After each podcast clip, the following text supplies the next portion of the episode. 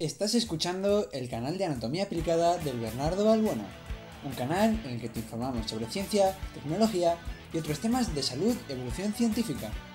El podcast de hoy lo haré yo, Andrés García Filoso. Espero que aprendáis algo nuevo en el podcast de hoy. Empecemos. Hoy voy a hablaros de los tipos de calvicie, pero antes de ver sus tipos necesitamos saber qué es la alopecia. La alopecia o calvicie es una enfermedad capilar que supone la pérdida normal del cabello de la cabeza e incluso de otras partes del cuerpo. Esta puede originarse por diferentes factores, genéticos, autoinmunes, lesiones u otras enfermedades o trastornos alimenticios. Existen varios tipos de alopecia, cada cual con diferentes síntomas. Los grupos de riesgo y el pronóstico de la enfermedad también varían según su tipología. Las alopecias pueden acarrear consecuencias estéticas y en ocasiones la pérdida irreversible del pelo. ¿Cuáles son los tipos más comunes? La alopecia puede clasificarse en numerosos grupos, según su origen y manifestaciones. La más habitual es la alopecia androgénica, también llamada alopecia androgenética, o calvicie común, responsable del 95% de los casos. Es más común en hombres que en mujeres. Otras formas comunes de alopecia son la alopecia areata, cuya característica fundamental es que la pérdida de cabellos no es definitiva y se localiza en un área determinada, la alopecia universal, una extensión de la alopecia areata y la alopecia cicatricial, que está provocada por una destrucción del folículo piloso. En este caso, se trata de una dolencia irreversible. Existen muchos tipos de alopecia que nos encontramos con menor frecuencia y que pueden estar originadas por causas genéticas, medicamentos, infecciones cutáneas, traumatismos, deficiencias nutritivas y ciertas enfermedades de la piel entre otros. Por ejemplo, la alopecia cicatricial es la calvicie que se produce como resultado de la malformación, daño o destrucción de los folículos pilosos. Estos son sustituidos por un tejido cicatricial permanente en el que ya no puede nacer pelo nuevo.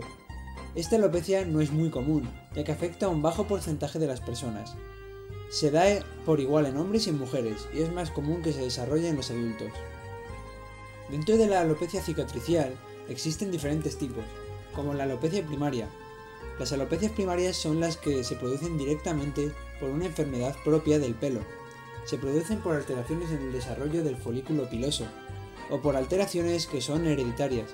La mejor forma de tratarlas es el trasplante capilar. La alopecia adquirida o primaria. La alopecia adquirida se origina mediante algunas dermatosis de origen autoinmune o de causa desconocida. Algunos ejemplos son líquen, plano pilar clásico, producido por una enfermedad cutánea. Puede causar alopecia permanente o transitoria al afectar los folículos. Alopecia frontal fibrosante, producida de forma autoinmune. El cabello se cae debido a dermatosis. Síndrome de Grant-Little. Combina la alopecia cicatrizal con la pérdida del vello en las axilas y la presencia de pápulas en la piel. Alopecia secundaria. Las alopecias secundarias se originan cuando el folículo piloso se destruye como causa de una infección o procesos físicos, como la radioterapia o las quemaduras. La alopecia no cicatricial. Las alopecias no cicatriciales son aquellas donde el folículo piloso no está dañado por completo y por ello resultan reversibles en la mayoría de los casos. Alopecia no cicatricial. Las alopecias no cicatriciales son aquellas donde el folículo piloso no está dañado por completo y por ello resultan reversibles en la mayoría de los casos. Alopecia difusa. El pelo se cae aleatoriamente sin llegar a la alopecia total. Las causas son variadas, endocrinas, medicamentos, alimentación. A la mínima sospecha es recomendable acudir a un especialista. Otro tipo es la alopecia areata. Se producen parches de calvicie redondeados en forma de moneda en áreas determinadas. Se puede tratar mediante el empleo de minoxidil y corticoides. La alopecia traumática se origina por causas humanas, como malos hábitos de peinado, estrés o tics nerviosos. La solución pasa por evitar estas conductas y en los casos más graves acudir a un psicólogo para erradicar los tics.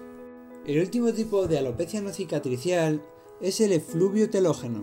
Consiste en la caída temporal y abultada del pelo. Los cabellos saltan irregularmente a la fase telógena y se caen antes de tiempo. Para solucionarlo, lo importante es encontrar la causa que lo produce. Puede ser infecciones, tiroides, estrés, mala alimentación, entre algunos otros. También se encuentra en la alopecia no cicatricial la alopecia común, pero ya hemos hablado sobre esto anteriormente y no creo que haga falta repetir en qué consiste. Con esto ya hemos hablado de los tipos de alopecia que más problemas os pueden causar, la alopecia cicatricial y la no cicatricial. Espero que hayáis aprendido un poco sobre cómo puede caerse el pelo y cómo prevenirlo. Y también espero que os haya gustado este podcast.